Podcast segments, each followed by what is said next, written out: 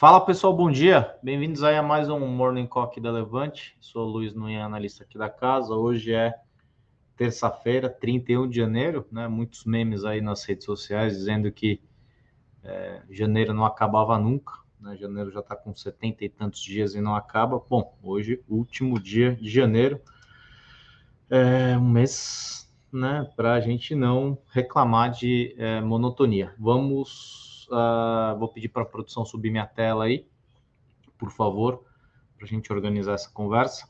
Bom, título de hoje, né? China volta à expansão, expansão na China com os dados do PMI divulgados ontem à noite.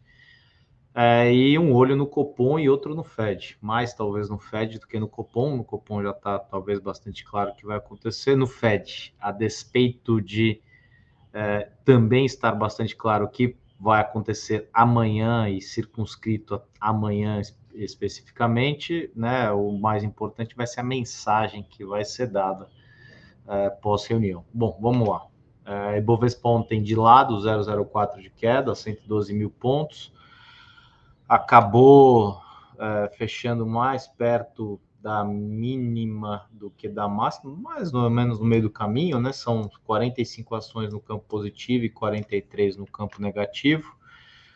Todos os índices praticamente para baixo aqui, nenhum, só um verdinho, o Ibovespa Futuro, nada muito relevante, e dividendo zerado no dia também.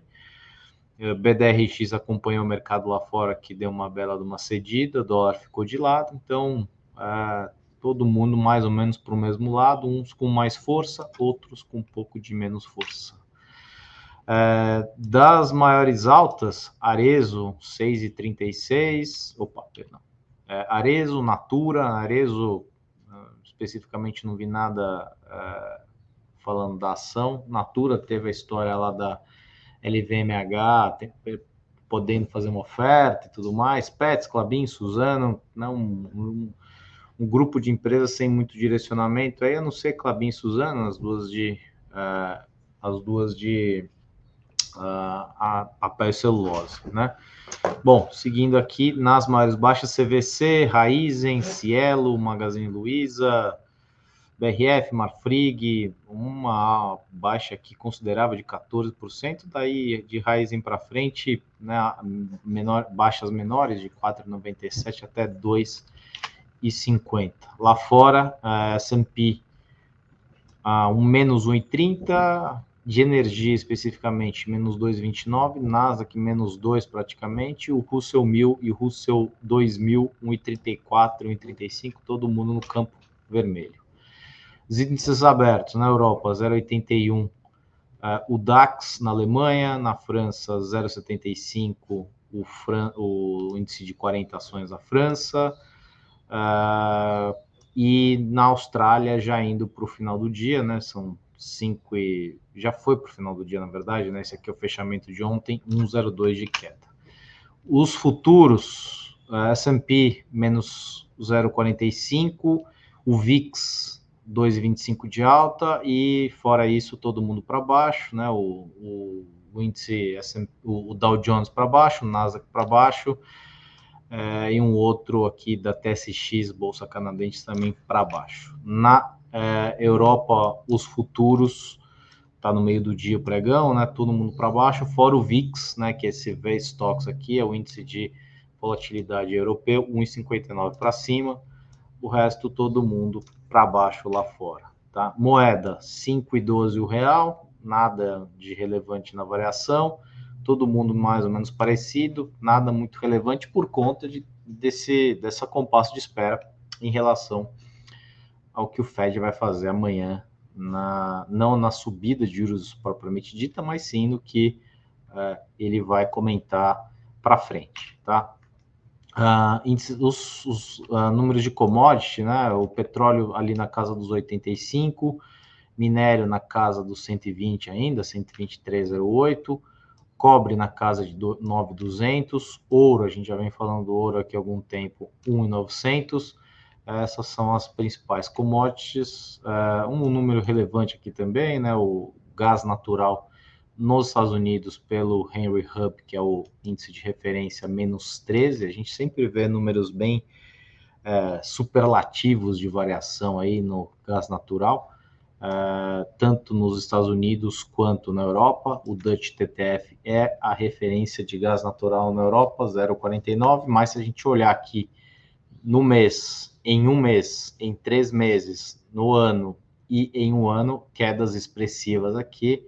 É, mesmo assim, a gente está falando de 55 euros por megawatt-hora, isso aí chegou a bater quase 300, e em épocas normais de temperatura e pressão rodava na casa de entre 10 e 15 euros por megawatt-hora, continua bastante acima, tá? Dos eventos do dia, vendas no varejo na Alemanha provavelmente já saíram, 4 da manhã, variação no desemprego também, taxa de desemprego na Alemanha, PIB trimestral uh, veio para baixo, PIB anual veio para baixo, veio menos 0,20, né? A projeção era de menos 0,10.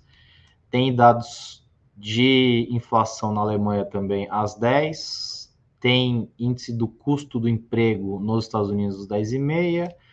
Uh, PMI de Chicago 11,45, confiança do consumidor a meio-dia e estoques de petróleo bruto na semana. Hoje, mas ainda não tão, não tão uh, cheia, amanhã sim ah, vai ser uma quarta-feira bastante movimentada, duas decisões aqui e decisão lá nos Estados Unidos também. Bom, no geral, né, como eu falei, China chegou com o resultado do PMI industrial, avançou de 47 em dezembro para 50,1 em janeiro, mas veio abaixo da previsão de 50,4.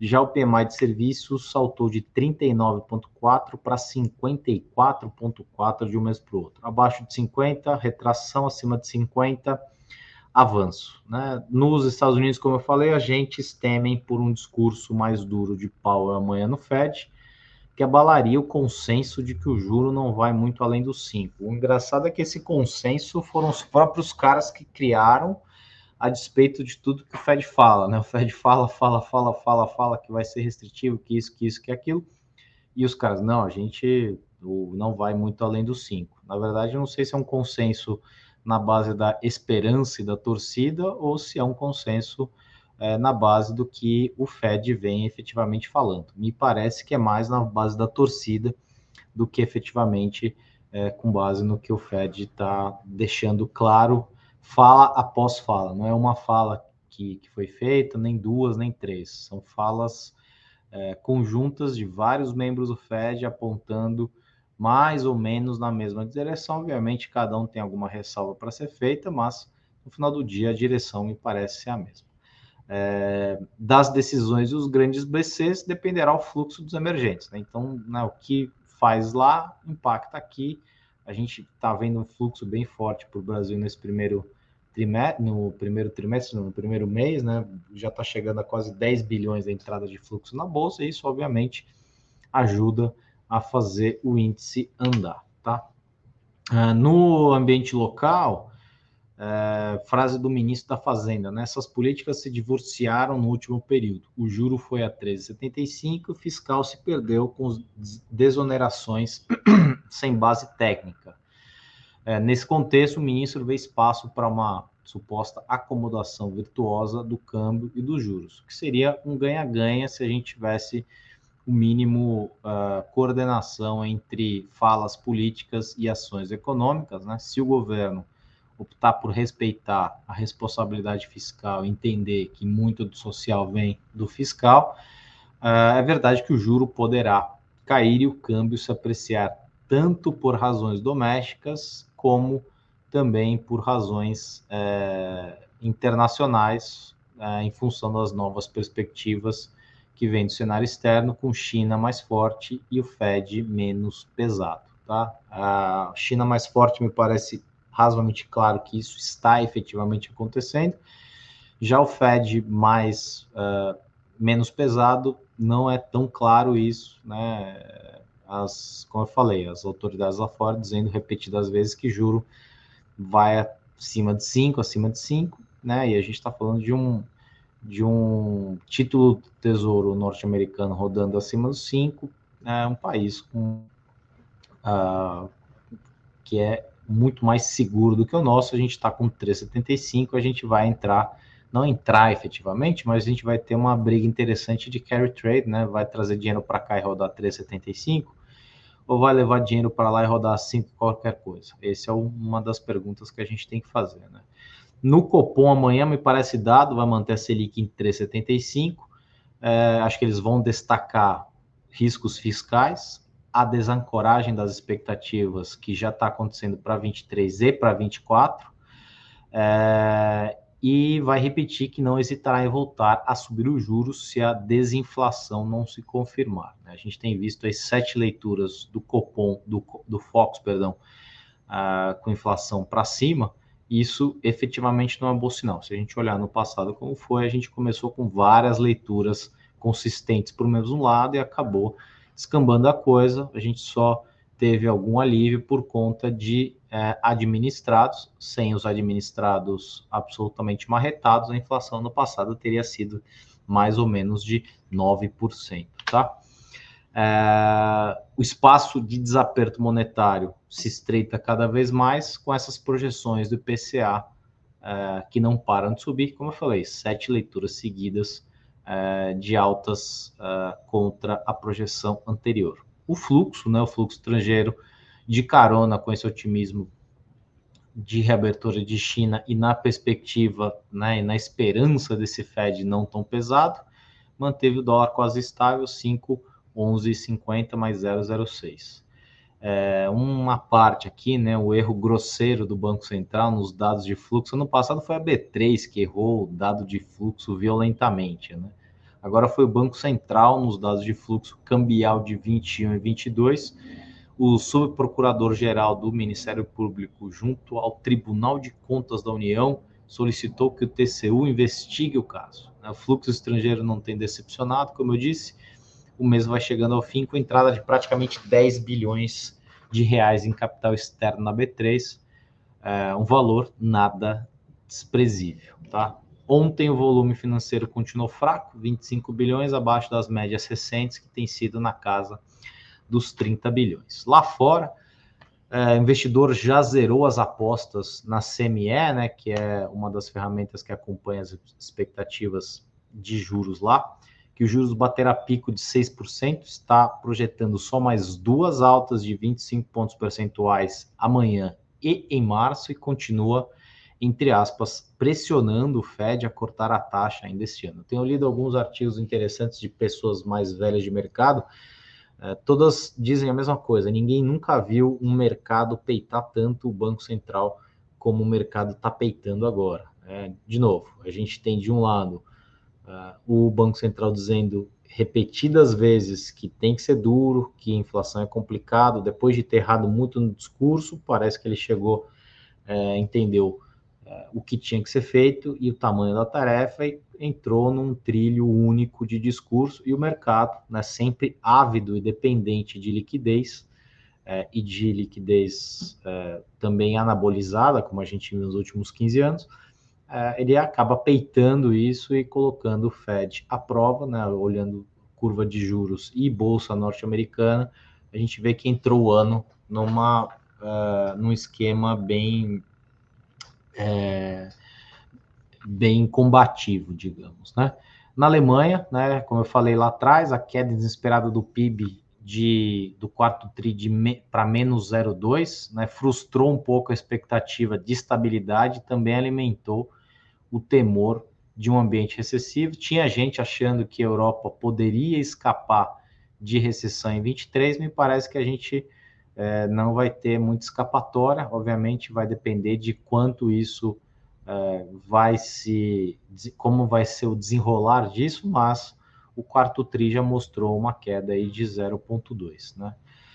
É, e aí, apesar de duvidar de qualquer estratégia mais hawkish nessa história de esperança, né, de estratégia mais é, agressiva em termos de juros do Banco Central norte-americano, bateu ontem no mercado a cautela antes da decisão de política monetária, porque uma surpresa negativa amanhã pode amplificar os receios de uma recessão. É, e na China, como eu já comentei lá atrás, né, o PMI avançou de 47 para 50 e o de serviço de 39 para 54. No corporativo, três notícias aqui de ontem para hoje, né? CVC despecou 14, talvez desencadeado pela decisão da companhia de desistir da compra da startup One, One Tra Travel.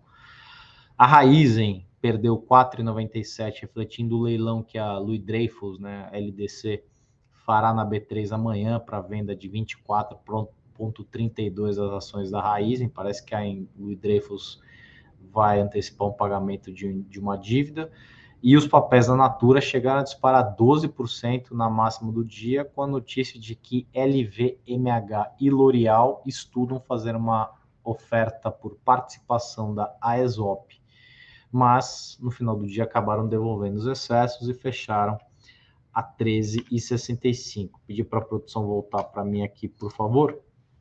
Bom dia, pessoal. Bom dia, Guilherme, Ana Lúcia, Machado, Ítalo, uh, Maurício, Wesley, Francisco e Carlos Enéas. Bom dia para todo mundo aí. Bom, acho que é isso, né? Com passo de espera, as bolsas lá fora, ontem um dia um pouco mais pesado. Hoje, deixa eu ver se eu tenho já algum futuro aqui um pouco mais atualizado. Aqui o futuro que eu tenho 014. É... E deixa eu ver aqui se eu tenho algum outro índice local, porque o meu aqui na minha tela não traz essas informações. Uh, deixa eu ver aqui. Dow Jones. É, eu tenho aqui uns futuros, o VIX 0,59. Esses aqui são os fechamentos de ontem, né? Nasdaq 96. Uh, e, e S&P menos 1,30, acho que hoje vai ser bem de lado, a não ser que tenha alguma hecatombe, né, alguma coisa muito complicada, né, por conta da, das reuniões amanhã que o Fed, da, da, da divulgação de juros amanhã do Fed, mas com passo de espera, né, vai ser mais uma informação para a gente compor o cenário geral, né, eu tenho falado aqui com alguma é, frequência que não adianta a gente ficar olhando um dado especificamente, né? não adianta a gente ficar olhando aquele dado como se fosse o dado que vai responder. A gente tem, acabei de ver aqui, ó, o resultado da Pfizer acabou de sair, 1,14 Excitans versus Fact 7105. A gente tem, né, no meio de tudo isso, também uma temporada de resultados acontecendo nos Estados Unidos é bastante coisa junto, né? Então é difícil a gente imaginar que um dado especificamente, ou uma reunião, ou uma informação vai ser capaz de mudar absolutamente tudo o que está acontecendo. Né? Aqui, de novo, parece dado, né? 375 acho que não vai mexer, o importante vai ser o tom da ata, deixando, imagino eu, claro, é, esses riscos fiscais, e eu acho que ressaltando, inclusive, a importância de um Banco Central independente, né? mesmo que o Poder Executivo eh, tenha criticado na figura do presidente essa independência, acho que isso é bastante salutar, a independência do Banco Central. E essas preocupações elas podem ficar mais claras, efetivamente, porque há uma espécie de, de Chinese Wall, né? há uma espécie de separação entre as forças e as forças são absolutamente independentes, tá? É, lá fora, eu acho que, de, de, novo, é muito mais esperança de que o Banco Central seja mais é, seja mais ameno do que efetivamente o que, o que eles têm falado. Eu acho que eles têm falado é, uma coisa mais. É, tem sido mais, é, mais é, claros nesse caminho, né? Já tem gente dizendo, me parece que esse, esses, essas narrativas que estão se formando são parecidas com aquelas narrativas lá de trás, quando é, muita gente dizia que inflação era transitória, isso, e aquilo, acabou que não foi absolutamente nada transitória e nada nada, S&P já está com, é, no, no, no mês, está com 5 de alta e o, o, o Nasdaq está com quase 10 de alta de um mês para cá, né? E se a gente falar de um ano, praticamente dividiu por dois as perdas, a gente está falando de 9,34 de queda do S&P e 17,26 a, a Nasdaq, e a, a economia continua, para mim, dando sinais de enfraquecimento. Se a gente juntar vários pontinhos que tem acontecido aí, é, esses PMIs eles são importantes para compor essas figuras, né? Alguns PMIs de estados lá fora, né, nos Estados Unidos principalmente, saindo dos estados efetivamente, né, saindo para baixo. Então, quer dizer, eu acho que a figura que está se compondo é uma figura de, é, de problemas na economia como um todo, é, e dificilmente acho que eles vão escapar é, de um período recessivo. Aí pode é, abrir uma discussão, né? O soft landing, hard landing, se a gente for olhar talvez dentro de uma das denominações do soft landing é, é não não não queda, né? Não é, é crescimento negativo. Né? A gente está falando de crescimentos mais próximo do zero, mas ainda positivo. Uh, já o hard landing seria qualquer coisa abaixo de zero, né? Negativo por alguns por algum tempo é, consecutivos, um, dois, três, quatro, cinco trimestres, não sei exatamente, não tem uma definição clara, não tem um, né, um livro texto dizendo o que, que é um, o que, que é outro, mas são as formas que o mercado acaba é, encontrando para chamar essas situações, tá?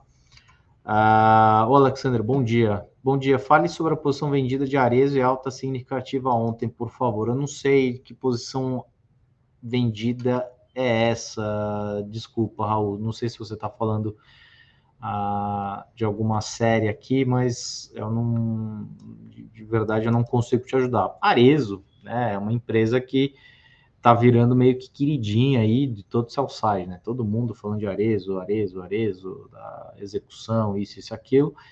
E tem é, muita gente tem colocado a empresa como né, dentro dessa desse hall de empresas é, para quem quer é, ter opção em varejo, né? Tá todo mundo falando de.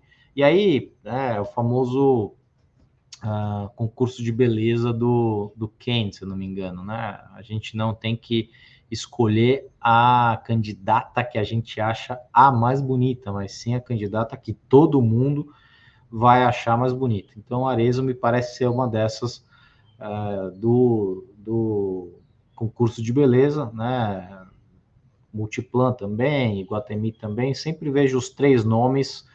Uh, tem gente agora falando de Alliance Sonai, Sonai Sierra, né, de, de BR Mons, uh, mas os mais, uh, os cases mais repetidos são Multiplan, Iguatemi e Arezo, Arezo mais por execução, Multiplan uma cesta de consumo muito interessante, Iguatemi mais high-end em termos de, de ticket, né, então momentos de fraqueza econômica, como provavelmente que a gente vai viver, são, são relativamente portos seguros é, para a gente estar, tá? É,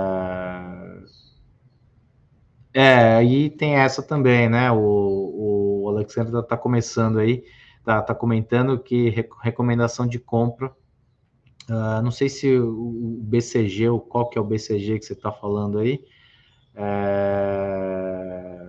Ah, entendi. Entendi, entendi. É, é, é às vezes, assim, é, você tem. São coisas da vida, né? Isso é um negócio. É, às vezes, um, um, banco grande, uma corretora grande, dá uma dá compra no papel, é, e aí, naquele dia especificamente, o papel reage àquele, àquela recomendação. De novo, Arezo está meio que caindo na, na, na graça aí das pessoas, né? Tanto pela execução, como sendo um varejo um pouco mais é, resiliente do que outros tipos de varejo. Então, de novo, é, Iguatemi, Multiplan e Varejo estão sempre aí é, é, disputando as preferências, principalmente do boa parte do seu site, e isso acaba tendo um reflexo, né? Imagino que seja é, é uma, uma, coisa que eu falei outro dia, né? Eu vejo muito gestor, não, acredito muito em Brasil tal. Aí você vai ver a carteira do cara, é açaí, é um varejo como Iguatemi, como Multiplan, é uma elétrica, então não é tão Brasil assim, né? Mas um call mais, mais defensivo e mais de qualidade. São empresas efetivamente de qualidade, tá? É... Bom dia, Milton. Passando para deixar um like, um excelente dia. Hoje tive compromisso, não consigo acompanhar. Tudo bem, acompanha depois no gravado, não tem problema nenhum. É, é isso então, gente. Eu acho que né, vamos ficar nesse compasso de espera aí. Uh, a gente uh, continua acompanhando e não simplesmente acreditando em tudo uh, em que as autoridades falam, né? O nosso trabalho é, é muito entender o que se fala e o que a gente acha que vai efetivamente acontecer, juntar as duas coisas e traçar e traçar cenários. De novo, me parece que está se formando um ambiente positivo para o Brasil. A gente já viu aí um fluxo violento né, de 10 bilhões ao longo do mês. É, no relativo, a gente continua. Se a gente não tiver muito ruído vindo de Brasília, agora a gente começa com ruído de novo por conta das eleições aí de presidente da Câmara e presidente do Senado. Os, os, os estaduais tomam posse também a partir de março, menos relevante, mas também tem um peso nisso, né? É, então a gente começa, se a gente não tiver muito ruído vindo de Brasília do ponto de vista político e nenhuma grande burrada for feita do ponto de vista econômico é, para os próximos meses, é bom, é, é um sinal positivo que a gente pode é, que a gente pode é, considerar é, para a bolsa aqui. Aí eu sempre lembro de uma coisa, né? É, a bolsa, a gente olha muito Ibovespa. Né? Ano passado, o que mais segurou Ibovespa foram bancos, Vale e, em alguma instância, Petro. Talvez a gente veja outros papéis ao longo de 23 uh, levando não a bolsa para cima, mas uh, segurando o índice. A gente tem que sempre olhar a composição dos índices para entender a relação de forças. Então, então dentro do Ibovespa, sei lá, quase 16% é, é Vale, do 10, 11% é Petrobras e, e algo como é, 20% mais ou menos, um pouco menos, é, 10%, 15% é bancos, e aí tem mais uns, uns locais ali, né? 10 ações são 60%. Então, o peso dessas 10 ações é muito grande dentro do, do, do, do, do índice, e isso acaba é, fazendo com que essas variações grandes para cima, elas acabam puxando isso para cima. Eu acho que a gente pode ver, de novo, outros tipos de empresa, outro perfil de empresas mais é, de tanta qualidade quanto, como eu falei, né? Essas empresas de varejo é, mais discricionário, como Iguatemi, Multiplan, é, própria Arezo, empresas de energia também, tem empresas de energia é, em, em, pontos bons aí de preço. Então, eu acho que vai mudar um pouco a cara. É, se Bovespa fechou na, em, em, alta, né, na contramão de boa parte do mundo, de 5% ano passado, foi muito por conta de Vale, Petro e bancos. Talvez a gente veja esse movimento ao longo de 23 vindo de outros lugares. Né? Então é bom a gente olhar o índice propriamente dito, mas entender a relação de forças dentro dele para fazer a leitura correta do mercado. É, o Adilson está falando, precisamos melhorar o índice BOV, temos que modificar, colocar mais empresas.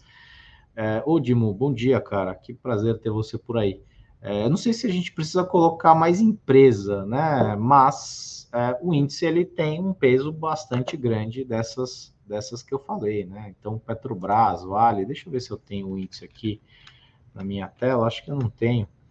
É, Petrobras, Vale, as 10 primeiras são quase 60% é, do, é, de peso no índice, né? Então acaba que, né, uma, a, quando a gente vai fazer, a gente tem uma, uma, umas carteiras administradas aí, é, eu não quero ficar de calça curta contra Vale, é, então deixa eu ver aqui, ó, Vale 16.3, Petrobras 11, Itaú 6, Bradesco 4,5, Eletrobras 4,5, B3 3,8, Ambev 3, VEG 2,5, VEG uma bela empresa, Banco do Brasil 2,9 e Itaúsa 2,2 isso soma 57%.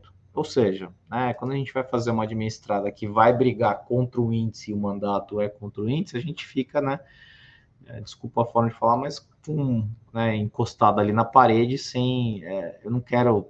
Eu fico neutro em Petro, Vale e esses grandes, né, e tento ficar neutro em bancos também, e deixo 50% uh, é, do, do, do patrimônio para efetivamente ali que eu vou tentar ganhar dinheiro. Desses outros 50% a gente cola no índice para não ter nenhuma, nenhuma surpresa, porque 10% do índice sendo Petro, Petro rasga 5, 6 para cima num dia, como a gente já viu várias vezes, ou derrete 5, 6 num dia, como a gente já viu várias vezes nos últimos tempos, aquilo acaba machucando demais a cota no final do dia. Então a gente, a, a gente prefere não, não brincar com esse tipo de coisa, tá?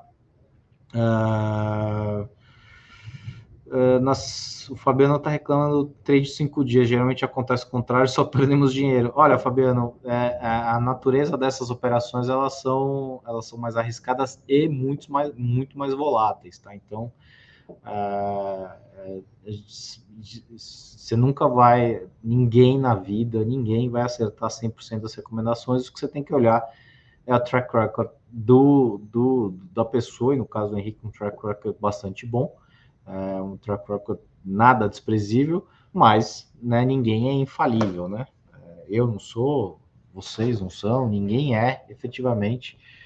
É, opções de boi gordo, tem liquidez na Bolsa Brasileira? Rosenberg, eu não sei, cara, eu acho que deve, assim, deve ter coisa na BMF, né, de, de, de boi gordo. É, cuidado só com a Fazendas Reunidas Boi Gordo lá atrás, né? Quem não se lembra aí, talvez uma das primeiras pirâmides que a gente viu, né? Que tinha até propaganda no, no, no Rei do Gato. Posso dar uma procurada nisso aí, não conheço a fundo, não.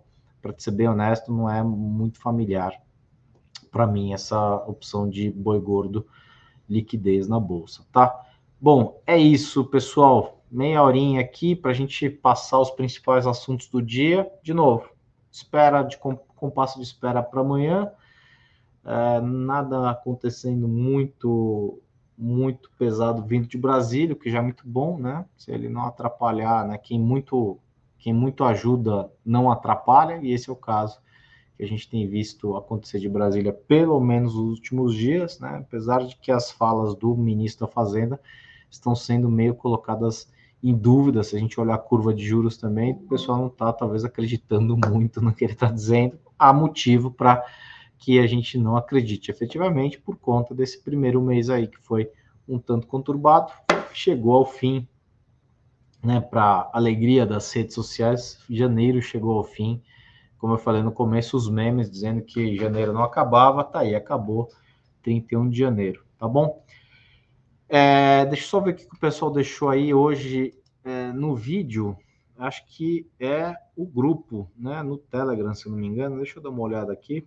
É isso aqui, é exatamente. Fique por dentro dos mercados. A gente tem um grupo aí no Telegram que a gente comenta notícias né, o dia inteiro, à medida que as coisas vão saindo. Tudo. Pedir para a produção deixar na, no vídeo aí uh, o link. Quem não entrou, uh, faço convite para entrar, obviamente. A gente tenta sempre ser bastante é, honesto no que a gente escreve, no que a gente fala, né? E tentar sempre trazer um pouco de opinião e não só, é, digamos, leitura de, de, de elevador. Subiu, desceu, caiu, ficou e tudo mais. Ô, Adilson, é, eu não vi o Tesouro Renda Mais, cara. Eu vi só por cima, não cheguei a, a ler com, com, com, com, calma. Me parece que é um tesouro apropriado para. É, como é que se fala? Para aposentadoria, né? Me, vamos. É, o Geraldo tá lembrando, né? janeiro acabou, fevereiro é carnaval, vamos esperar março, né? Se bem que, deixa eu só terminar o do Adilson aqui, a gente pode comentar na quinta de novo, dá uma olhada nesse, Tesouro Renda Mais aí, que acho que é mais voltado para aposentadoria, me cobra na quinta-feira, vou dar uma, tentar dar uma lida entre hoje e amanhã, e aí a gente é, comenta alguma coisinha aqui. E acho que o Geraldo tá certo, mas esse ano, janeiro, foi né, aquela história que só começava depois do carnaval, não sei nem quando é o carnaval, para te falar a verdade. Mas janeiro foi um mês bem conturbadinho, né? Nada como um mês movimentado para a gente é, já começar o ano com cansado, né? Basicamente isso. A gente começa um ano já cansado e já carrega cansaço para o resto do ano, porque foi um mês bem, bem, bem pesado realmente. É, não, assim, eu não, não, não sou um cara muito de rede social, mas concordo em alguma instância com essa percepção de que janeiro não acabava nunca, né? Hoje 31 parece que a gente teve 21 do 2 aí o carnaval. Obrigado, Adilson.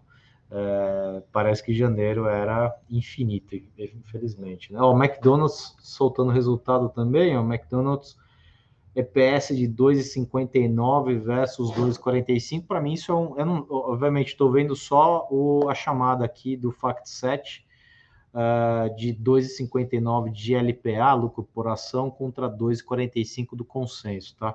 É uma leitura que eu sempre gosto de fazer, principalmente de McDonald's, porque lá nos Estados Unidos, né, boa parte da receita é, vem dos Estados Unidos. McDonald's, eu tenho até aqui um, um negócio do McDonald's aqui, né? Eu gosto muito de McDonald's, então é, é, é uma leitura derivada, né? Então, quando o McDonald's é igual Dollar Tree e, a, e, e Walmart. Walmart é uma rede, uma cadeia é, para o público de classe média e Dollar Tree é para classe menos favorecida e McDonald's também. McDonald's é uma cadeia de, de, de, de fast food para classe menos favorecida. Então, quando você vê os caras conseguindo entregar acima do que a expectativa, provavelmente teve um trimestre muito bom, o que significa que é, outras redes de, de, de classe média devem ter sofrido porque há uma mudança de consumo em curso, né? Você com o bolso mais apertado, com inflação pegando, mesmo com o mercado de trabalho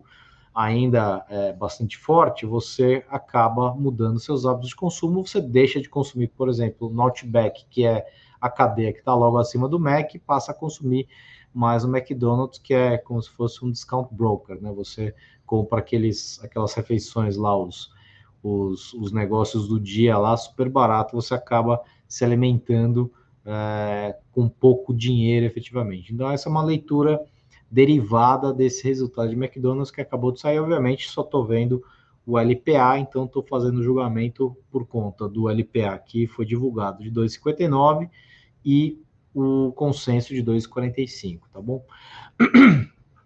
É isso então, pessoal. Obrigado pela audiência de todo mundo. Quinta-feira eu estou de volta. Não sei se eu vou de casa de novo ou não, mas estou é, com uma câmera melhor agora, agora está mais claro, meu óculos está refletindo menos. Acho que ficou, ficou bacana hoje essa, essa transmissão aqui.